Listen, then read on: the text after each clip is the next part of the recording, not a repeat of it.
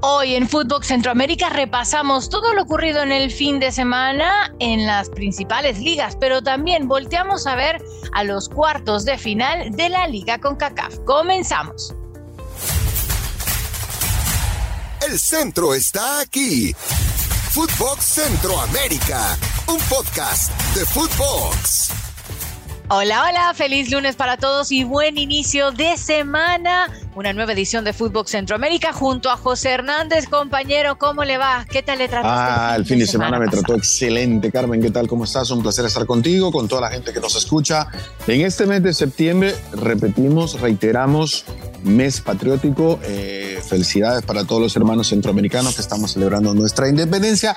Ya, ya estamos cada vez más cerca ¿no? de ese gran día. Y Carmencita está celebrando el mes de su ah, cumpleaños. perdón, sorry, se me olvidó. Ah, sabe, yo soy de México 86. Ah, yo, soy, yo soy de México 70.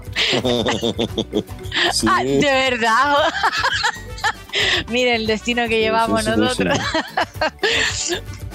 Bueno, eh, si le parece, comencemos por la zona Cuscatleca. Bueno, comencemos. Zona Cuscatleca. Le cuento, Carmen, que el Comité de Regularización ya se reunió con el técnico de la selección del Salvador, Hugo Pérez, y con su asistente, eh, Gerson Pérez. Entiendo que, que, el técnico está satisfecho con, con, la reunión, según lo que pude captar en los medios del Salvador. Eh, las declaraciones más importantes que dijo Hugo, bueno, dijo, tuvimos una buena conversación sobre la labor que harán por un año para, para organizar la Feds Food de manera profesional. Espero que esto sea para bien. Sabemos que darán eh, un ejemplo de cómo se debe manejar y organizar una federación deportiva. Ahí también me parece que tiró un par de, par de, dardos ahí eh, Hugo, pero tiene toda la razón. Eh, coincido con él. Creo que eh, este comité de regularización tiene una gran oportunidad, Carmen, para organizarlo el fútbol del Salvador como debe ser.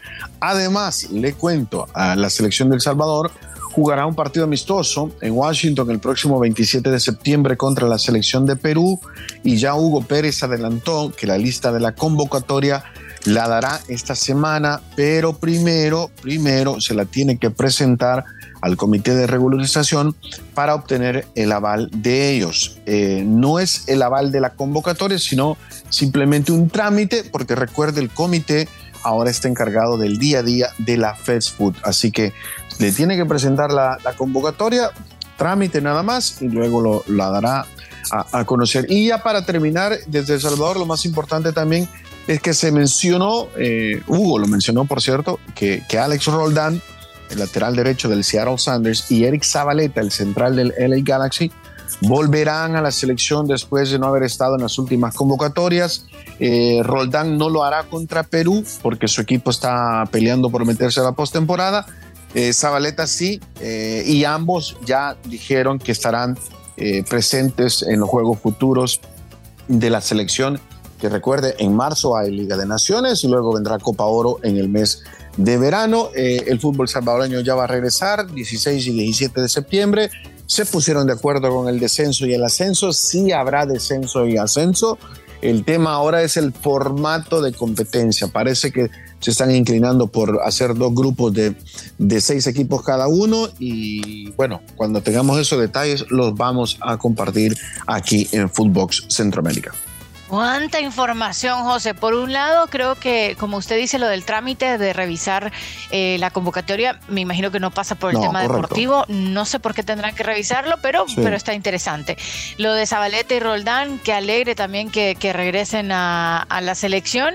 Eh, qué bueno que van a disputar un partido amistoso ante Perú. Qué pena que se hayan perdido el de Argentina.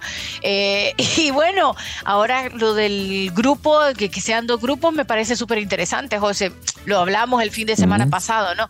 El hecho de cómo en Costa Rica se ha recibido de una manera súper buena que jueguen así en dos grupos con menos equipos que clasifiquen unos cuantos de la parte alta de la tabla y tengan opción para estar en, en, en la fase sí. final, ¿no?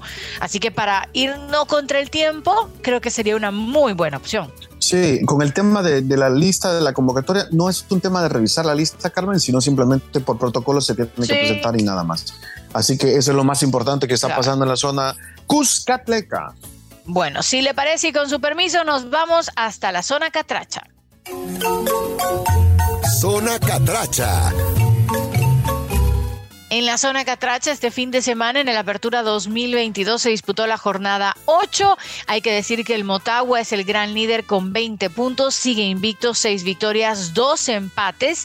Viene de ganarle de visita a la Real Sociedad. Sí, le tocó remontar. Sí, tiene partido a media semana y hubo un par de modificaciones en el 11. Eddie Hernández y Walter Martínez fueron los anotadores de esos dos goles. El Olimpia, por su parte, y según lo decía Troglio, pues también con la pesadez de partidos que tienen a media semana, no logró pasar del empate, lo estaba ganando con el gol de Moyá, pero al final el Honduras Progreso acabó empatando 17 puntos, es lo que tiene el Olimpia. El otro gran duelo del fin de semana fue el encuentro entre el Vida y el Victoria, que lo ganó el Vida 2 a 1 y de visita tiene 17 puntos y se ubica a tercero el Vida, el Victoria queda cuarto con 11 unidades, las mismas que tiene el Olancho como quinto que viene de ganarle nada más más ni nada menos que al Real España, que se queda como sexto también con esas 11 unidades. Eso sí hay que decir, Vargas tenía un equipo B porque está reservando sus mejores jugadores para el partido de la próxima semana en CONCACAF League.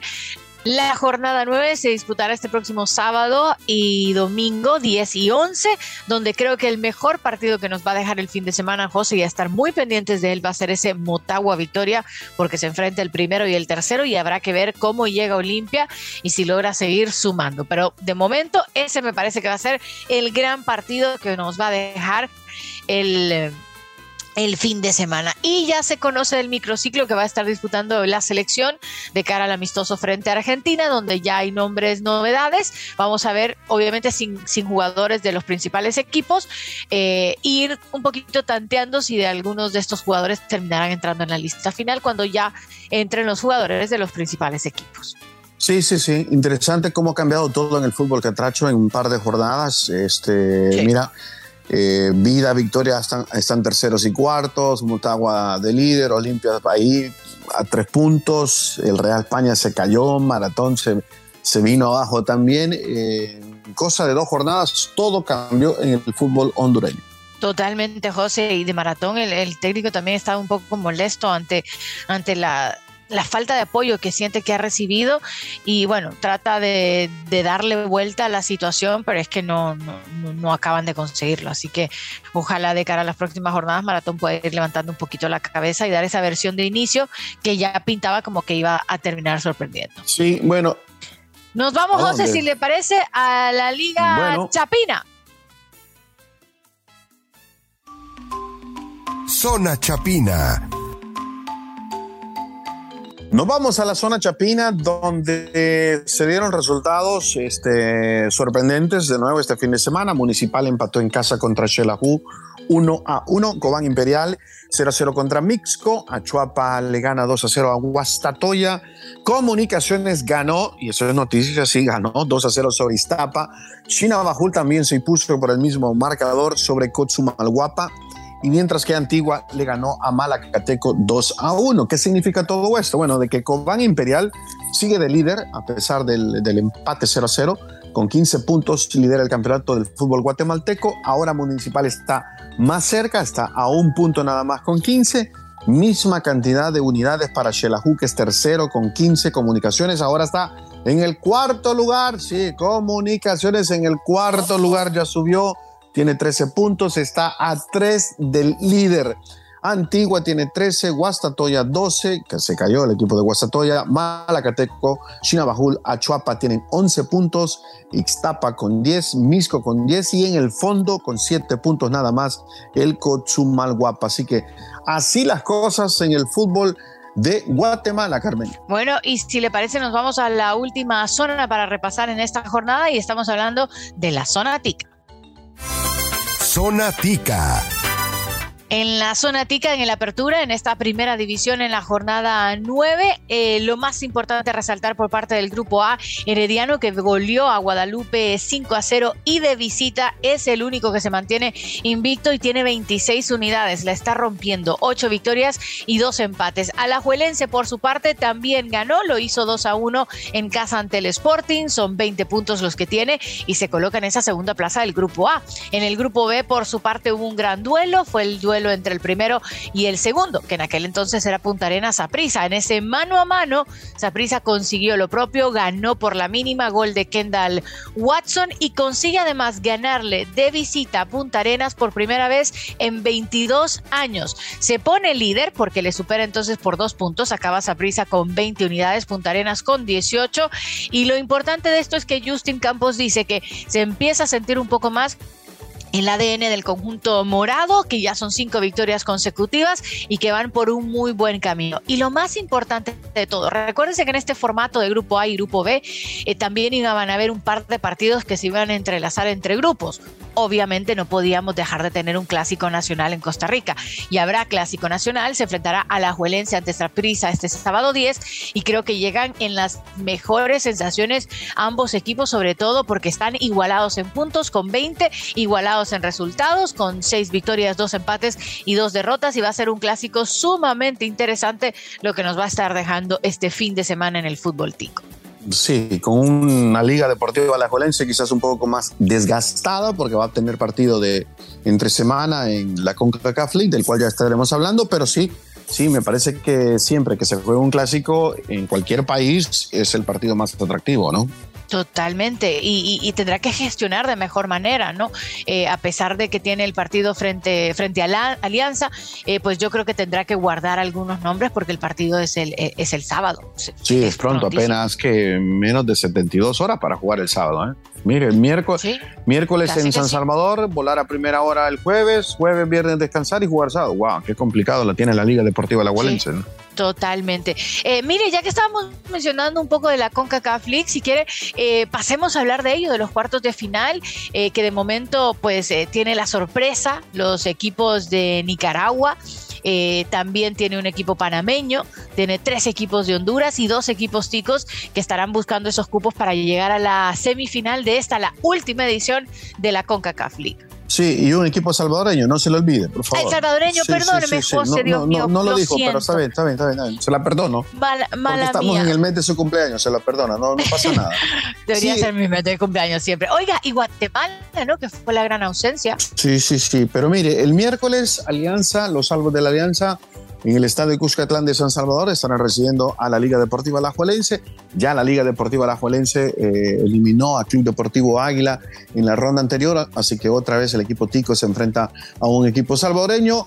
Real España el jueves irá contra Herediano, pero también el jueves hay dos partidos más, Carmen. Sí, eh, los otros dos partidos es el que enfrenta Motagua con Tauro, eh, Tauro que eliminó a San Miguelito, Motagua eliminó al Cibao de Dominicana, eh, y el otro es el Diriagen, que es el partido en Nicaragua, eh, el Olimpia le toca ¿No? la Cenicienta, verdaderamente. y mira, los dos equipos, justamente te hablaba de las ausencias de los guatemaltecos, los dos equipos eliminaron Diriagen a Comunicaciones y Olimpia a Municipal, así que se quitaron de encima a los más ganadores de Guatemala y ahora Diriagen va a tener que dar la sorpresa. Yo vi el partido frente a Comunicaciones en Guatemala, el de Diriagen, y te voy a decir, juegan muy bien, es un bloque cerrado, eh, son organizados, se cierran muy bien cuando están en defensa, cuando atacan se abren mucho por las bandas y así es como le hicieron mucho daño a comunicaciones, tienen jugadores rápidos, así que bueno, vamos a ver Olimpia si llega, llega con todo y llegas fino y a ver si las, la sorpresa sigue dando sorpresa y se mete en semifinales. Mire, acabo de apuntar todo lo que me acaba de decir del equipo nicaragüense porque tengo que tratar Me gustó mucho ese partido. Y a ¿eh? ver si es cierto que la, percepción suya estuvo buena. Ahí, hablamos, ahí hablamos. Bueno, ese partido lo jugaron así, José. Vamos, a ver el planteamiento. Acuérdese que los planteamientos cambian a la hora del partido. Vamos a ver cómo sale Olimpia. Acuérdese que al otro lado de la cancha va a estar el Olimpia. Sí, sí, sí. sí, el, Olimpia de Troglio, a pesar del paso de, seis de Troglio. Ah, de Troglio, sí. lo, dije bien hoy, ¿verdad? a pesar del paso de la Bayén, esos primeros seis meses del año, eh, pues prácticamente ha sido una continuidad de aquellos cuatro torneos que ganaron de manera eh, consecutiva. Aunque viene un poquito en horas más bajas, pero tampoco mal, o sea, los resultados se les han ido dando. Tan solo perdieron un partido que fue el clásico frente al Motagua y luego dos empates y cinco victorias. Entonces tampoco es malo el camino del Motagua. Quien me preocupa más de todos es el España, ¿sabe?